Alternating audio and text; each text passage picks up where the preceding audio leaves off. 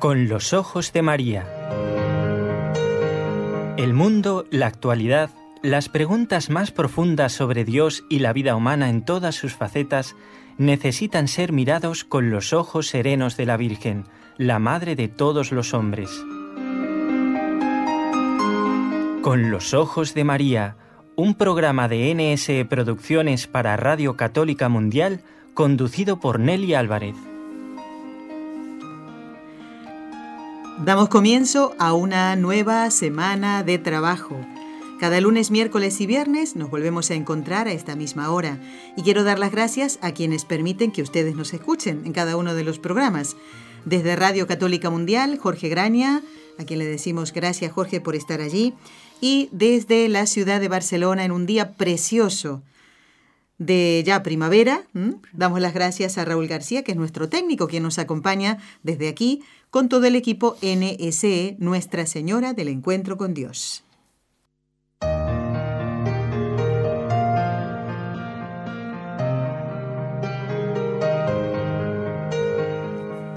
Bueno, y tal como lo habíamos prometido y damos gracias a nuestro Señor, está con nosotros el Padre Antonio Ruiz. Muy buenas tardes, Padre, ¿cómo está? Muy buenas tardes, muy bien, gracias a Dios y a la Virgen. Bueno, yo contentísima en este día tan precioso que vemos desde aquí, desde el estudio. Padre, ¿se ha fijado que no hay una sola nube? Sí, es un día realmente encantador. Un cielo azul y un sol dentro de una temperatura muy agradable. Muy agradable, sí. Damos gracias al Señor por estas maravillas, ¿no? Eh, cuando uno sale también mm, de caminata, por ejemplo, ¿eh? no puede dejar de contemplar la, naturaleza, eh, los animalitos, los pájaros que cantan y anuncian que ya está aquí la primavera. También un motivo para dar gracias al Señor. Bueno, Padre, tal como lo habíamos anunciado, usted va a responder a las preguntas que los mismos oyentes nos han planteado a través de los correos electrónicos. Y si le parece, pues ya podemos empezar entonces. ¿eh? Muy bien. Lo habíamos anunciado en el último programa o el penúltimo. Le dijimos a Silverio de Lawrence en Massachusetts que estuviera muy atento.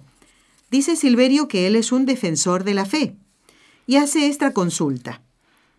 Si la masonería y la nueva era se identifican por la estrella de cinco puntas, ¿Por qué muchas iglesias católicas tienen adornos e imágenes con la misma? Pregunta. Silverio.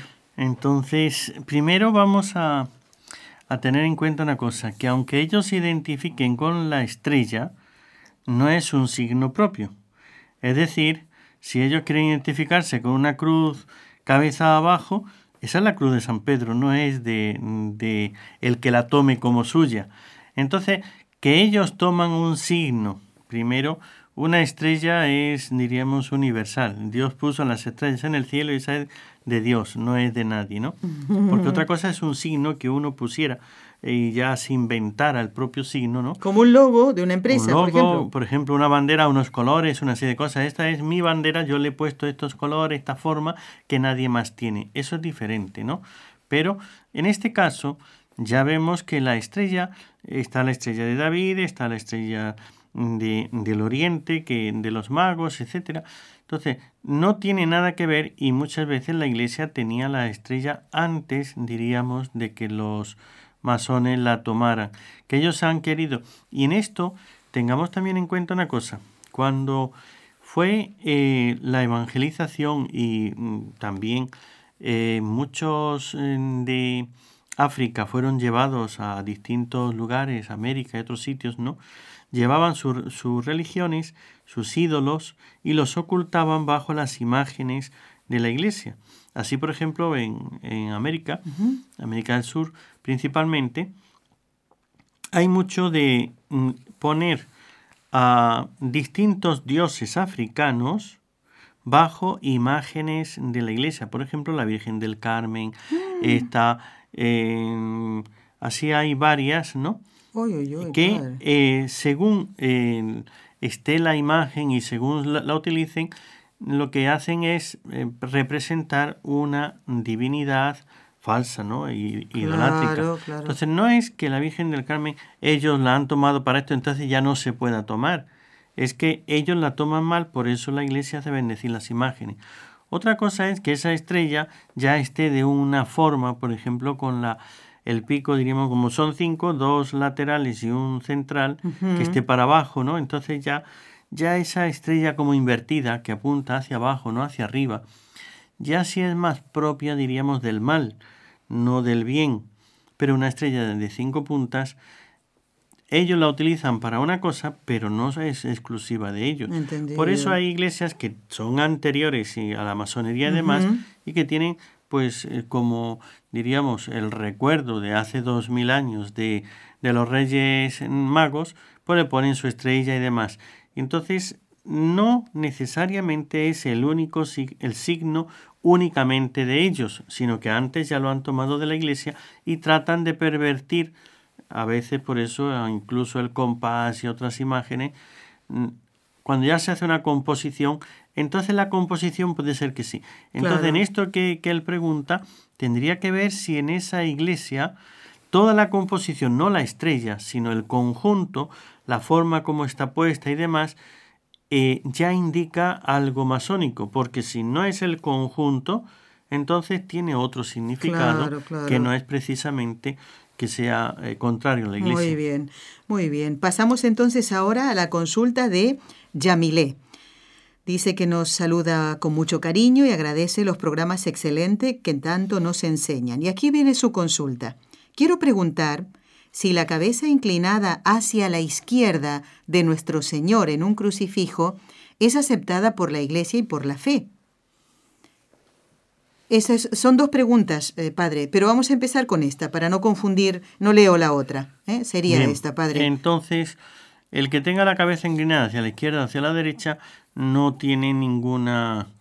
De hecho, la escritura, la Biblia, solamente nos dice el Evangelio y Jesús dando un fuerte grito inclinó, pero no dice si para la derecha, para la izquierda, lo que sea. Luego viene ya el arte del artista que le da una expresión de una manera o de otra, ¿no?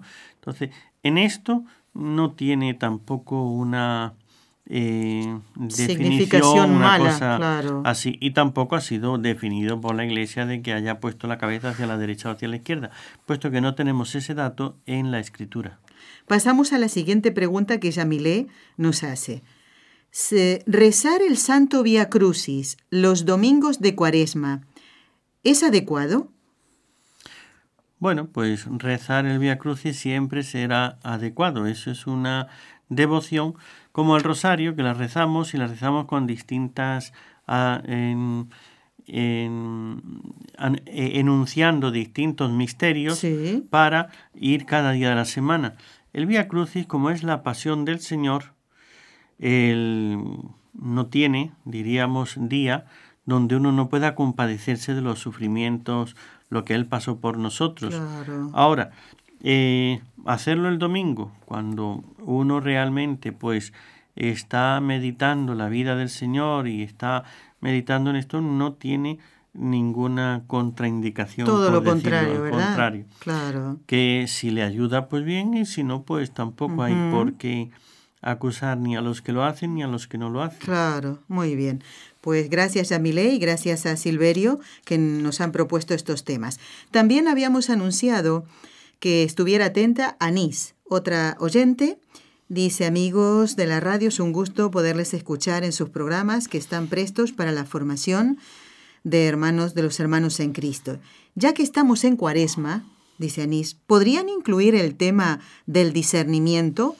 Y aquí apunta ella, para poder hacer lo que Dios quiere y tiene para nosotros, sin ser engañados por el enemigo, el diablo. Es muy bueno el, planteo que nos hace Anís y Padre, lo podríamos orientar a, a nuestro cambio, ¿verdad? Para poder hacer lo que Dios quiere, poder saber qué es lo que quiere el Señor y cambiar de vida. Lo que Él quiere, evidentemente, primero es que dejemos el pecado.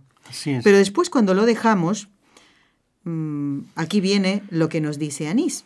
Padre, vamos a ver, primero, para que ella también tenga eh, eh, conceptos mm, no erróneos. ¿Qué significa discernimiento? Bueno, pues como todos sabemos, es de mm, examinar y comparar para sacar una decisión acertada entre las distintas posibilidades, buscando aquella más adecuada a aquello sobre lo que estamos discerniendo. Entonces, el saber ver qué es lo correcto en orden a lo que vayamos a hacer, puesto que el discernimiento lo abarca todo. Tenemos que ser personas de discernimiento, ¿no?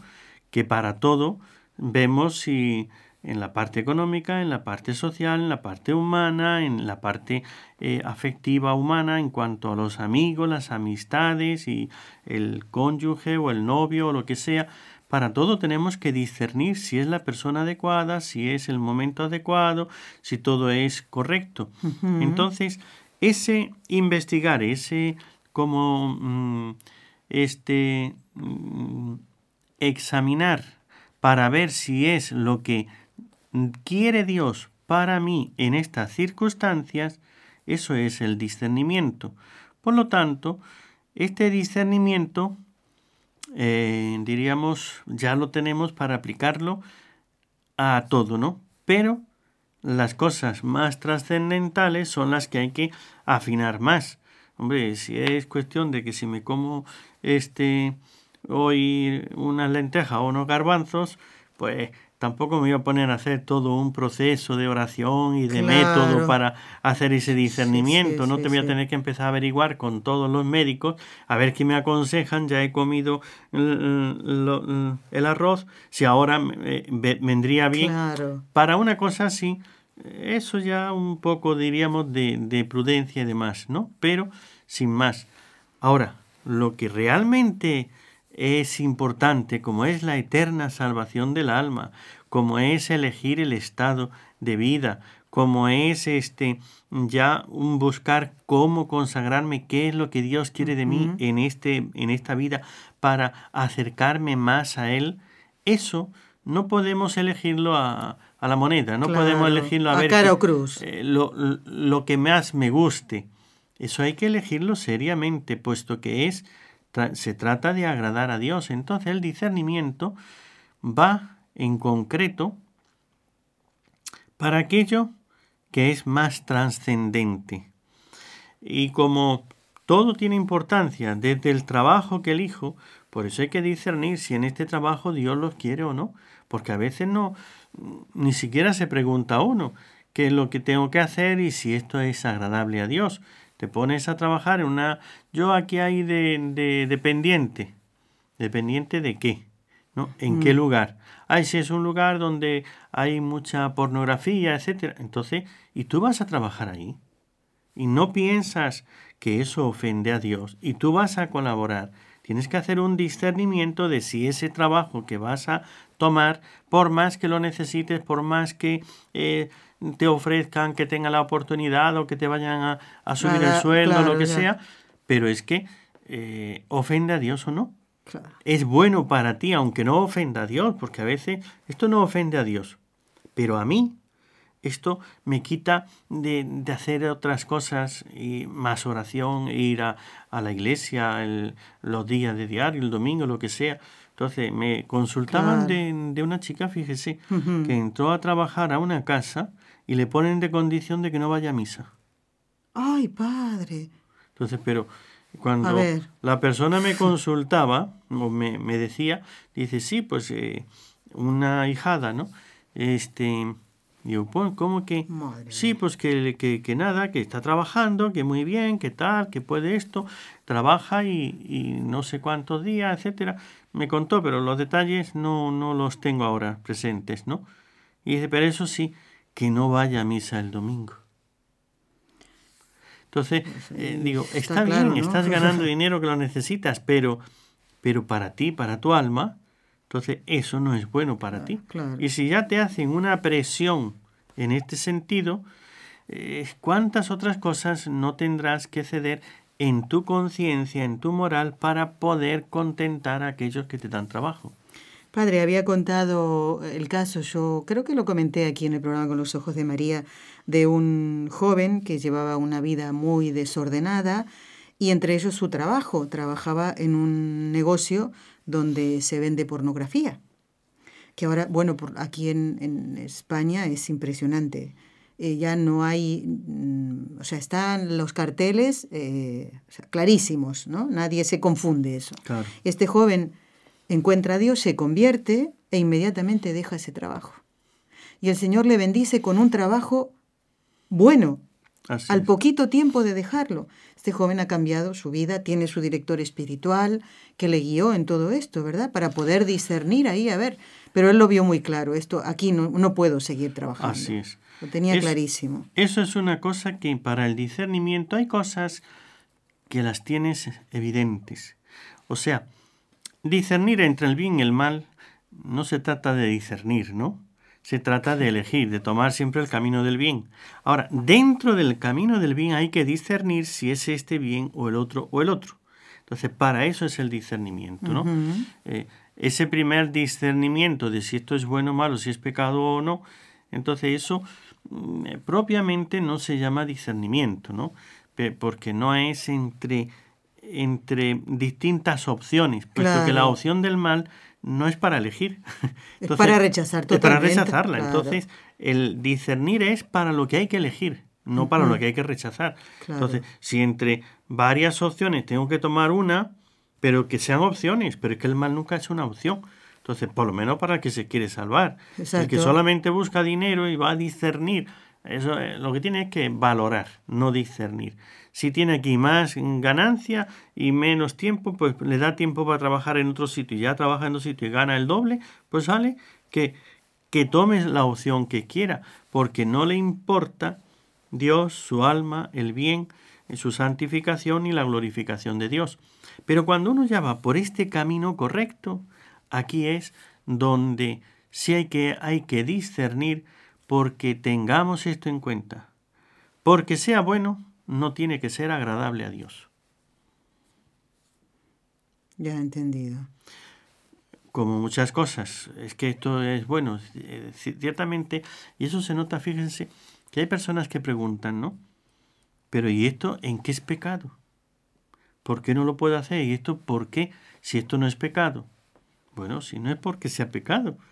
Es que hay otras opciones dentro de la bondad donde hay que tomar opciones para una mayor eh, gloria de Dios, salvación del alma, etcétera, ¿no?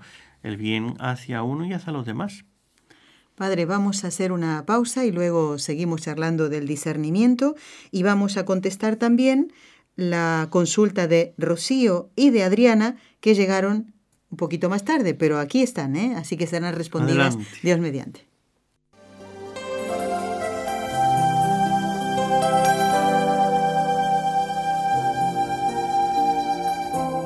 Estás escuchando en Radio Católica Mundial el programa Con los Ojos de María, en vivo y en directo, presentado por el equipo Nuestra Señora del Encuentro con Dios desde Barcelona.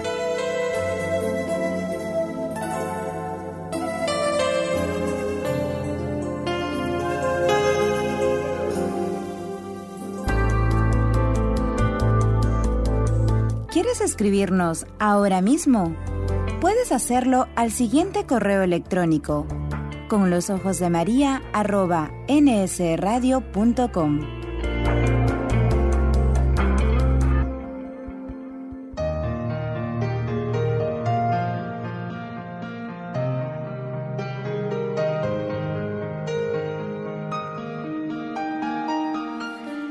Continuamos en este programa correspondiente al mes de abril. Estamos de estreno, padre. ¿Eh? Mes de abril, ya falta poquito. Esta es la última semana de la cuaresma y la siguiente ya es ¿eh? la Semana Santa. Vamos a tener el día Viernes Santo, el 14 de abril, un programa especial propio de ese día ¿eh? para poder reflexionar sobre la entrega de nuestro Señor para salvarnos. Hemos respondido ya, usted lo ha hecho, a la consulta de Silverio de Massachusetts, luego de Jamilé y estamos con la consulta de Anís. Y a ver si entra. Padre, ¿quiere que hagamos un cambio? Contestamos a Rocío y Adriana y luego seguimos con el discernimiento, que ciertamente es más. ¿Eh? El, discernimiento tiene más partes que... Vamos a discernir, padre. ¿Qué es lo que tenemos que son cosas buenas? ¿Qué tenemos que, hacer? No, yo como ya lo he anunciado, por terminar las preguntas. Bueno, que muy han bien. hecho. Bueno, y luego, eh, entonces, Anís, que paciencia, que en un momentito seguimos con el tema del discernimiento. Hoy es el día de consultas, ¿eh? y el Padre es el que las responde, así que atendemos a lo que Él nos pide. Bueno, nos dice Rocío, el otro día vi un rosario que no terminaba como todos los demás, en una cruz, sino que le colgaron al final una imagen de la Virgen de Guadalupe. Yo pregunté por qué tenía eso, y la persona me contestó que así lo había comprado en la Basílica de Guadalupe, en la Ciudad de México. Dice Rocío, ella cree que eso no está bien, pero quisiera saber con certeza si esto es válido. Gracias por su respuesta, dice Rocío. Gracias a ti por la consulta. Así es. Rocío, pues de suyo el rosario, como solamente es para llevar las cuentas del rosario, no es más que un cuenta, cuenta Ave Marías. El que lo fabrica, el que lo hace, le puede poner muchos matices, pero no son, diríamos, como parte, diríamos, de una revelación, de una manifestación. Cuando la Virgen le entregó a Santo Domingo el rosario, lo que le entregó es la misión de rezar, de hacer enseñar a la gente que se rece, aunque le entregase un rosario, pero tenga en cuenta que luego que si el color, la forma, el tamaño, los demás adornos que tenga de piedad, ¿no? Como medallas, etcétera, todo eso ya es cuestión de gustos y devociones. No hay un rosario estipulado, más que si es el rosario de la Virgen, porque sean cinco, que también puede ser un, de- un denario, que tiene solamente un, un misterio, y luego se va dando vueltas, Claro. de 10 Ave Marías. Entonces, el resto, el resto ya es como ayudar a la piedad o sobre todo negocio de los que lo fabrican para hacer distintas eh, modelos para poder vender más. Y ya cada uno tiene gusto sobre ello. Claro. No es una cosa que esté ni, ni aprobada ni, ni reprobada. Bueno, y no me extraña que tenga una imagen de la Virgen de Guadalupe, eh, adquiriéndose en el mismo santuario de la Virgen, ¿verdad? ¿Mm? Hay otros que tienen un poquito de los de Fátima. Yo recuerdo haber visto, padre, que tenían un poquito de, de la tierra de Fátima. Una también, medallita ¿verdad? con Sí. tierra de Fátima. O de Tierra Santa, algún denario. Recuerdo haber visto esto de, también. o del Monte de los Olivos, Exactamente, alguna sí, sí. ramita, algún olivo, cosas de esas, sí. Bueno, vamos ahora a la consulta de Adriana. Eh, gracias al equipo por sus programas tan importantes para nuestro crecimiento espiritual, dice Adriana. Eh, ella mm, buscó en internet acerca de eh, los mensajes de la Virgen de la Salet, Padre, que dice que son profecías aprobadas. La pregunta es la siguiente, la de Adriana. ¿Por qué los sacerdotes no hablan de este tema si es tan importante su mensaje como todo lo que ha informado, lo que ha dicho la Santísima Virgen en Fátima, por ejemplo? ¿Eh? Y lo que está pasando en el mundo en este momento va muy relacionado con este mensaje. Se lo agradezco inmensamente. Gracias por ser instrumentos maravillosos del Señor y María Santísima. Muy Bueno. bien, pues a esta pregunta que nos están haciendo sobre eh, la Virgen de la Salet y las profecías y demás, aquí tenemos en cuenta lo siguiente, ¿no? Los sacerdotes, eso ya depende de el conocimiento, el estudio y la devoción. Eh, precisamente por no ser, diríamos, tan reciente las apariciones, entonces hay que estudiarlas más. Y algunos pues ni siquiera tienen a su alcance medios, libros o temas para el estudiar esto de la Salet. Que al estudiarlo, como usted dice, que entró a internet, que vio a la Madre Angélica y que por ahí entonces lo encontró, entonces así es más fácil encontrar ciertas cosas. Como para todo hay quien se especializa en unas cosas y en otras, ¿no? Entonces el que se especializa en esto de las revelaciones, apariciones y demás, eh, es también cuestión, no todos los sacerdotes les gusta o tienen cualidades, capacidad o tienen a su alcance, diríamos, esa facilidad para conseguir los libros, la, eh, El material, el claro, material, sí. ¿no? Entonces, eso depende mucho del ambiente en el que esté y su propia, diríamos, capacidad, vocación, ya que hay algunos que tengan en cuenta que, que no son capaces de interpretar esto. Hoy día, diríamos, si usted ve lo que es las revelaciones de la Virgen de, en la Salet, ciertamente que hay un cuadro que para algunos lo retratan en la fecha actual y lo ven como que todo encaja, para otros lo ven de otra manera. En esto, ciertamente la revelación es esa, pero no que se aplique a este tiempo, aunque sí pueda coincidir con este tiempo. Y que todo esto tenemos que tenerlo muy en cuenta, pero siempre no es la revelación eh, oficial, no es la revelación pública, esto es una revelación privada todas las revelaciones privadas podemos eh, eh, escucharlas, atenderlas y demás, pero no estamos obligados. Por eso los sacerdotes lo que estudian no es las revelaciones privadas, sino las públicas.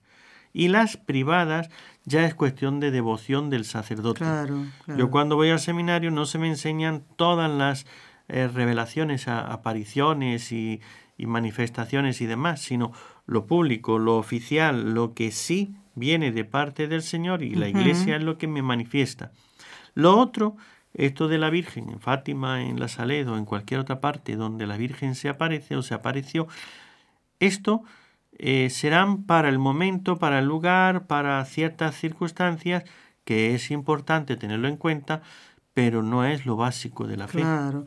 Eh, recordemos que el santo cura de Ars, porque estas revelaciones de la Salet son si no me equivoco, del siglo XVIII. Eh, efectivamente, el cura de Ars creía en estas eh, apariciones y ciertamente están aprobadas por la Iglesia. La, la Virgen se aparece a dos niños, a Melania y Maximino, no es el mismo caso de los pastorcitos de Fátima o de Bernardita, que han sido ya mm, canonizados, en el caso de Bernardita, beatificados como Jacinto y Francisco, y camino a beatificación y canonización como es Sor Lucía. Ellos no. Tal vez yo el material que he leído, padre, a lo mejor Adriana le puede ayudar, ya ha contestado usted la pregunta, que por qué los sacerdotes no hablan de esto, tal vez porque no lo conocen, como dice usted. el padre Urrutia, en paz descanse y en gloria esté, que fue un incansable apóstol de, del catecismo y de, y de la Virgen Santísima, él sí que escribió un folletito pequeñito, él solía hacer eso, y si no, seguramente el padre mm, René Laurentin, es un sacerdote que ha escrito muchísimo sobre las apariciones de la Virgen. Claro, también tenga en cuenta que a lo mejor eh, cualquier sacerdote, ¿no?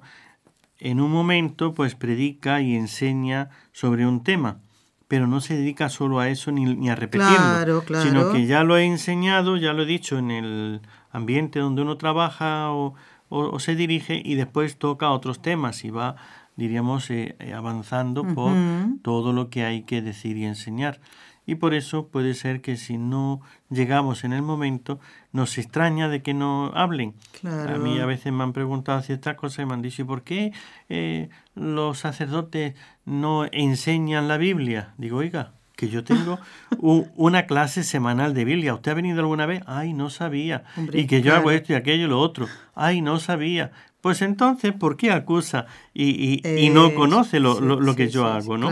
Entonces, eh, cosas tan así como decir, ¿por qué los sacerdotes no enseñan la Biblia? Pero oiga, si es que yo me dedico a eso, entonces ¿por qué me acusa de algo falsamente, no? a, veces es desconocimiento. Bueno, padre, ya que hablamos, yo quería responder, quería que usted respondiera también a Camelia con respecto a esto de las apariciones de la Virgen, ¿no? Sabemos que las apariciones de la Salet están aprobadas, las de Fátima, las de Lourdes y otras tantas, ¿no? Y ella dice que no es muy escuchado el tema de las apariciones eh, de la Virgen en Garabandal. Dice, ¿es que acaso no está permitido por la Iglesia? Aclárenos, por favor, esto también, porque ya otras veces nos han pedido y no lo hemos hecho. Eh, pues en esto, lo, lo, mismo que hemos dicho de la Virgen de la Salet, lo mismo que puede ser que unos se especialicen, otros que no, etcétera. Pero además, nunca la Iglesia aprueba unas apariciones hasta la muerte del el vidente, de los videntes, ¿no? Porque también los videntes podrían cambiar con el tiempo y cuando ya se consideran cerradas es precisamente con la muerte de los videntes, ya es otra cosa, ¿no? Y hasta, hasta ese momento la iglesia lo estudia. Estas apariciones están en estudio. Muy bien, padre. Hacemos una pausa, recordamos los teléfonos y seguimos contestando la inquietud de Anís sobre el discernimiento.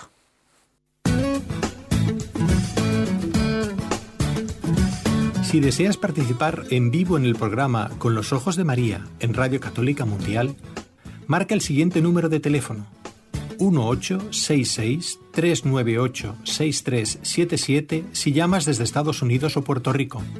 Si llamas desde otros países, marca el código internacional y luego el número 1205-271-2976.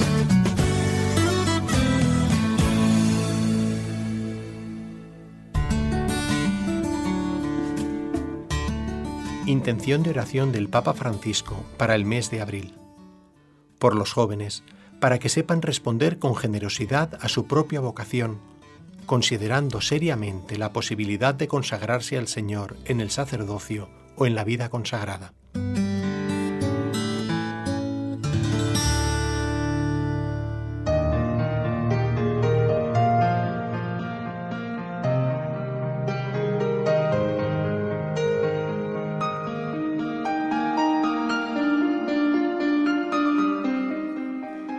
Antonio, qué justo escuchar eh, esta intención del Papa para el mes de abril, porque creo que sí, aquí puede entrar el tema del discernimiento, ¿no? Él decía, por los jóvenes, para que sepan responder con generosidad a su propia vocación, considerando seriamente la posibilidad de consagrarse al Señor en el sacerdocio o en la vida consagrada.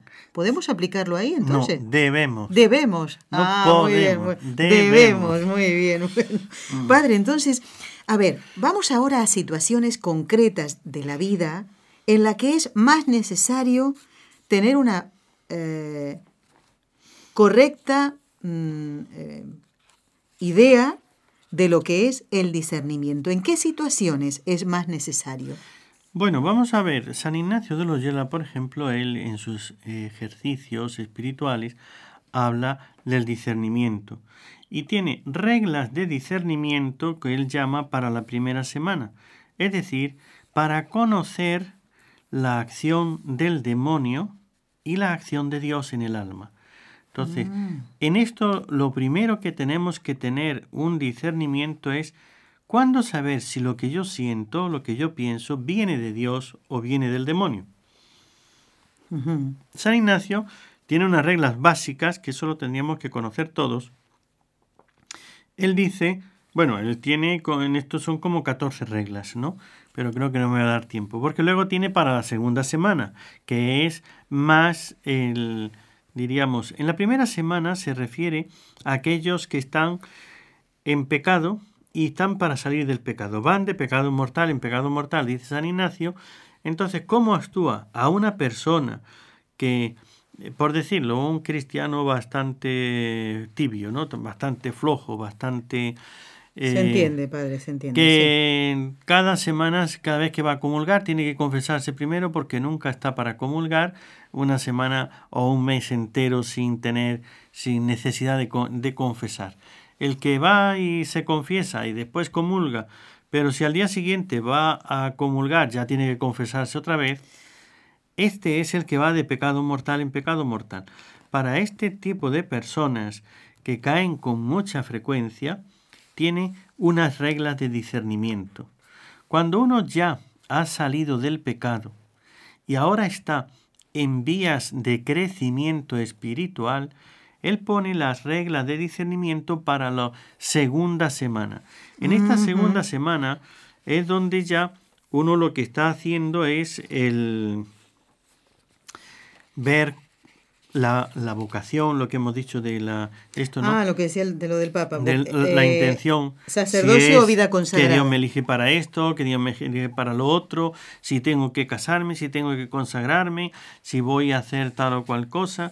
Entonces en esa segunda semana o en esa eh, segunda etapa de la vida espiritual, tenemos otras reglas que son para un crecimiento y para un, una correcta elección de vida, del matrimonio, de en la vocación, si es para el sacerdocio o si es a la vida consagrada de misionero, de clausura o de no sé qué. Entonces, hay situaciones donde hay que ir en discerniendo, eligiendo, acertando con esa voluntad de Dios. Luego tiene otras reglas para sentir y entender los escrúpulos y las que dice suasiones del enemigo que ayudan una serie de notas que él da. Además de esto tiene otras reglas para el sentir verdadero con la iglesia militante, es decir, si realmente estamos unidos a la iglesia o simplemente eh, nos estamos equivocando, nos estamos mm. haciendo nuestras propias ideas. También tiene reglas de discernimiento para dar y distribuir las limosnas. O sea, San Ignacio de Loyola es el hombre del discernimiento. Qué santo. Este pone a discernir para cualquier cosa que vas a hacer porque todo tiene una importancia espiritual grande. Y un peso grande, muy bien. Padre, hay llamadas de oyentes. Vamos a saludar primero a María de Plano, Texas. María, muy buenos días. El Padre Antonio te escucha. Si tienes una pregunta, adelante. Sí, buenos días para todos. Muy buenos días. Y que Dios me lo bendiga. Sí, quiero hacer una pregunta. Que esta pregunta, eh, eh, esto viene, eh, yo, yo tengo 70, 76 años y mamá me decía de que el padre misionero, tal vez ustedes lo saben, el padre misionero Manuel Soberana, había dicho que al final de los tiempos iban a venir unos crucifijos de cuatro clavos y que eso no los tuviera. Yo ya he mirado crucifijos de cuatro clavos que le ponen dos en los pies y, los dos en, las manos. Entonces yo quiero saber si si si eh, que si el Papa ya se dio cuenta de eso o qué quiero saber eso, eh, que, si, es posible tener esos crucifijos. Gracias, María. Perfecto. Muy bien, María. Lo, el crucifijo de cuatro clavos que usted dice, si el Papa ya lo sabe o no, eh, la, verdad es que no se lo he preguntado. Eh, supongo que sí, pero no, no, no podría decirle lo que él sabe a este respecto. Pero en esto, en los diversos tiempos en la Iglesia, los artistas siempre han buscado algún modo de representar a nuestro Señor Jesucristo que impresionara, que fuese algo que moviera la devoción, ¿no? Cuando han sido cristianos y han sido... Que han vivido eh, su fe. Que, claro. Mm, que, viven la fe profundamente y quieren hacer que por medio de su arte los demás también la, la vivan. Entonces algunos lo han puesto de tres o de cuatro clavos, como usted dice de hecho, los estudios de la sábana santa eh, de Turín sí indican como que parece que fueron tres, pero en, la revelación, lo que es en, en, el Evangelio, no dice el número de clavos, si fueron tres o si fueron cuatro, ¿no? Entonces, como eso tampoco está definido, no por ello tenemos que aferrarnos a una cosa u otra. Podemos creer y tenemos nuestras devociones para creer si son tres o cuatro, pero no hay definición de ello, con lo cual no podemos decir que lo otro sea falso en cuanto contrario a la fe. Pero que es más acertado de acuerdo a la realidad que sean tres o que sean cuatro, eh, nos lo tendrían que decir. Lo que hace la Iglesia, por ejemplo, es primero los exégetas ven lo que dice la Escritura. Luego, los científicos, si hay por las pruebas que tenemos en concreto, en este caso es la sábana, santa, de Turín, entonces si ahí hubiera alguna señal inequívoca de que son tres o que son cuatro los clavos, entonces, dado que científicamente se demuestra esto, dado que los exégetas en la Sagrada Escritura dicen esto, entonces llegamos a una conclusión. Así una conclusión eh, final, como que ya eh, no deje una posibilidad contraria, la Iglesia no ha dado una posición oficial. Por lo tanto, si algún artista quiere representar a Cristo crucificado con cuatro clavos, no va contra la fe. Y si lo representa con tres, no va contra la fe. Lo que ese sacerdote que usted menciona, que en algún momento haya dicho, eh, habría que ver un poquito más el conjunto. Yo a veces una frase fuera de contexto dice diferente de lo que el que lo dijo intentaba decir. Yo no sabría decirle eh, con qué intención lo dijo este sacerdote en esa ocasión. A lo mejor era acertado aquello por la eh, modo como él lo dijo, o las circunstancias, las explicaciones, pero desconozco ese conjunto. Solamente me quedo con esto, que la Iglesia no lo ha definido y que hay esas eh, posibilidades. Vamos a pasar ahora a la pregunta. Gracias María, además me ha gustado porque ha sido muy concreta su pregunta. ¿eh? Gracias María. A ver, vamos a saludar a Andrés de Miami. Buenos días Andrés, el padre Antonio te escucha. Adelante con la pregunta. Andrés. Andrés, no lo escuchamos. Andrés, ¿ahora sí? Se ve que ha cortado. Bueno, esperemos que vuelva a llamar, ¿eh? para que no se quede él con esta duda y aproveche que el Padre Antonio está con nosotros. Bueno, Padre, vamos a ver. Mm, sigamos, con el, con el discernimiento. Fíjese todo lo que ha dado esta consulta de Anís. Vamos a ver. ¿Por dónde seguimos? Mire, vamos a discernir por dónde seguimos. Eh, como pone San Ignacio de Loyola, la primera semana, eh, la regla de discernimiento que él da para los que van de pecado mortal en pecado mortal, fíjense que esto es, y esto todo director espiritual. Claro, director espiritual no me refiero solo a sacerdotes, porque a veces los dirigentes de algún grupo, ¿no? O los que llevan un grupo de oración, los que llevan cualquier grupo dentro de una parroquia, lo que sea, hacen un poco el papel este de director ¿no? espiritual, aunque no sea un director espiritual profundo, ya de una vida así a fondo, pero sí eh, son directores espirituales, por lo menos en alguna partecita, ¿no? Dice San Ignacio de Loyola que cuando uno va cometiendo pecado tras pecado, ¿qué ocurre? Que el demonio le tienta poniéndole cosas agradables. Entonces con la mm. imaginación le pone eh, cosas sensuales, cosas de sentirse bien, de gustar, de... Entonces le lleva hacia placeres que después se le van a desviar para otros placeres prohibidos, pecados mortales, ¿no? Entonces, en esta parte, cuando uno ve que una persona eh, es movido de que en la oración, ay, pues yo me siento y entonces está buscando mucho sentir, sentimiento en la oración mm. y viene de en esta vida espiritual así. Por eso cuando una persona ve que dice, eh, empieza a decir, ¿no? Que siente que tal, esto que hemos hablado antes de las apariciones, por ejemplo, ¿no? Mm, quito todas las apariciones, por supuesto, las aprobadas por la Iglesia, las que están en estudio, que son muchas, más de 500, las que están en estudio, esas, pues bueno, están en estudio, ya se dirá en su momento cuando la Iglesia lo diga. Entonces, este, eh, cuando una persona empieza a decir que él va haciendo oración, que siente hay unas cosas muy especiales, y se ve que su vida es de pecado, eso viene del demonio. Entonces, mm, eh, ahí el demonio es el que le está metiendo para meterle soberbia, para hacerle caer en más pecados, etcétera. Entonces, que es muy diferente cuando la persona que del como el buen espíritu le mueve. Pero creo que hay alguna llamada ahora. Sí, a ver si Andrés ahora está escuchándonos. Andrés de Miami, tu pregunta para el padre. Muy buenos días, adelante. Sí, buenos días. Buenos días, padre. Mire, eh, eso que usted dice es muy cierto. Yo he experimentado todo eso lo de Loyola, ¿no? Él, él me abrió los ojos a mí porque yo he sido esclavo de esas experiencias que usted menciona. y yo creo que cuando uno va a discernir, que discernir quiere decir separar, ¿no? Las cosas buenas de las malas. Y uno tiene que estar consciente de que el demonio está ahí también, él nos busca como nos busca Dios también. Y entonces eso, después de eso, viene el raciocinio de cuáles son los pensamientos de Dios que me van a acercar a Dios y los que me van a alejar. Teniendo esas bases, yo creo que es más fácil discernir. Así es.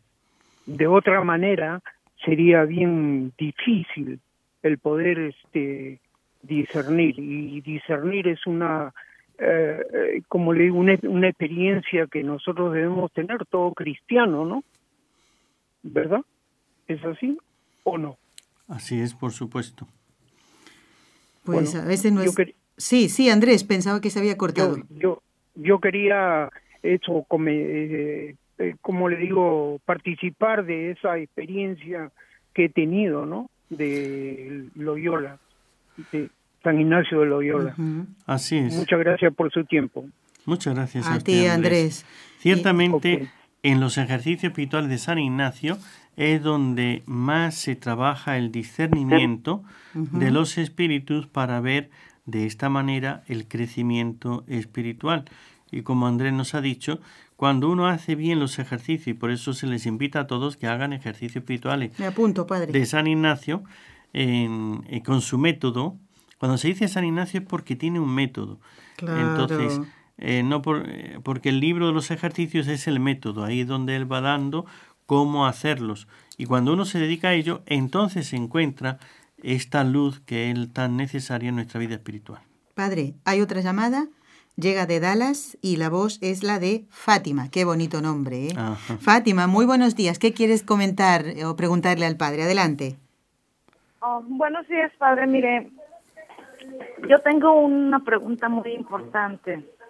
Eh, Fátima, tienes que bajar eh, la radio o tu ordenador porque está escuchándose un eco. A ver, te esperamos, venga. Sí. Mire, siempre en la cuaresma me propongo de hacer algo que, que yo sé que está mal. A ver. Pero es cuando más tentada estoy y lo peor es de que siempre encuentro una justificación, siempre. Eh, no sé qué hacer y, y, créame lo que sí me lo he propuesto por mucho tiempo, por muchos años, de que digo, en este cuaresma ya no voy a hacer esto, ya no voy a hacer otro, pero es cuando más tentada estoy al final del día, veo que le fallé otra vez a Dios y me, me siento mal, pero al siguiente día vuelve a pasar lo mismo y en esta cuaresma Entendido. Sí veo la necesidad de, de hacer algo, pero Entendido. no puedo, no puedo y no sé qué hacer. Entendido. Gracias, Fátima. Ahora contesta el padre. Muy bien, pues ciertamente eso es lo que ocurre, que el demonio tiene sus estrategias y precisamente nos da vueltas, investiga el lado más débil y por ahí es por demás va a tentar.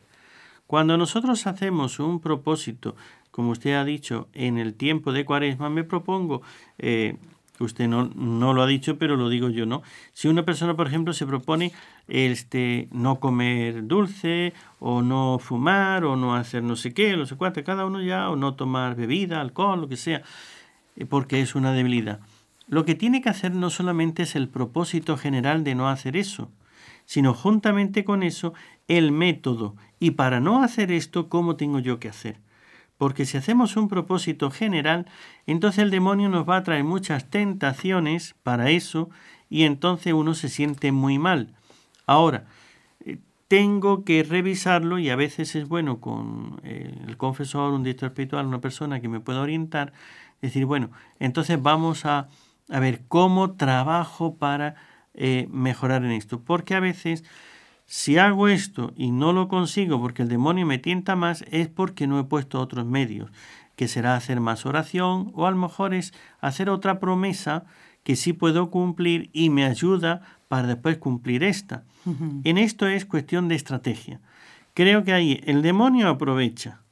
Nuestra debilidad se mete por la parte más débil y nosotros no hemos sido prudentes en hacer el, la promesa, el propósito, ya que lo hemos hecho demasiado general, pero no hemos puesto medios para lograrlo. Y en esto, si usted no pone además otros medios o no busca una ayuda, entonces cuando el demonio le tiene y, le hace y se ríe de usted, ya que y de nosotros, ¿no? Que es un experto para, eso. Todo, para eso es, esa es su parte de la tentación, sí. Padre, ha llegado el momento de rezar las tres Ave Marías, como lo hacemos siempre.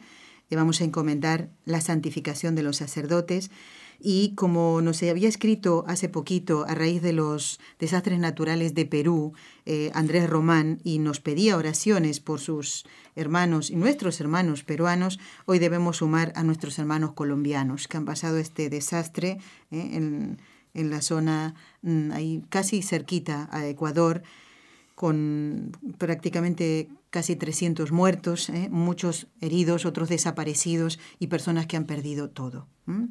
En el nombre del Padre, y del Hijo, y del Espíritu Santo. Amén. María, Madre mía, por el poder que te concedió el Padre, libra a todos los sacerdotes de caer en pecado. Dios te salve María, llena eres de gracia, el Señor es contigo. Bendita tú eres entre todas las mujeres y bendito es el fruto de tu vientre Jesús. Santa María, Madre de Dios, ruega por nosotros pecadores, ahora y en la hora de nuestra muerte. Amén. María, Madre mía, por la sabiduría que te concedió el Hijo, libra a todos los sacerdotes de caer en pecado. Dios te salve María, llena eres de gracia, el Señor es contigo.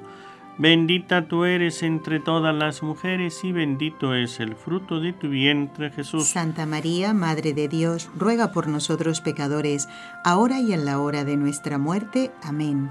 María, Madre mía, por el amor que te concedió el Espíritu Santo, libra a todos los sacerdotes de caer en pecado. Dios te salve María, llena eres de gracia, el Señor es contigo. Bendita tú eres entre todas las mujeres y bendito es el fruto de tu vientre Jesús. Santa María, Madre de Dios, ruega por nosotros pecadores, ahora y en la hora de nuestra muerte. Amén. Dios, Padre Todopoderoso, por intercesión del Inmaculado Corazón de María, te pedimos la santidad de los sacerdotes del mundo entero.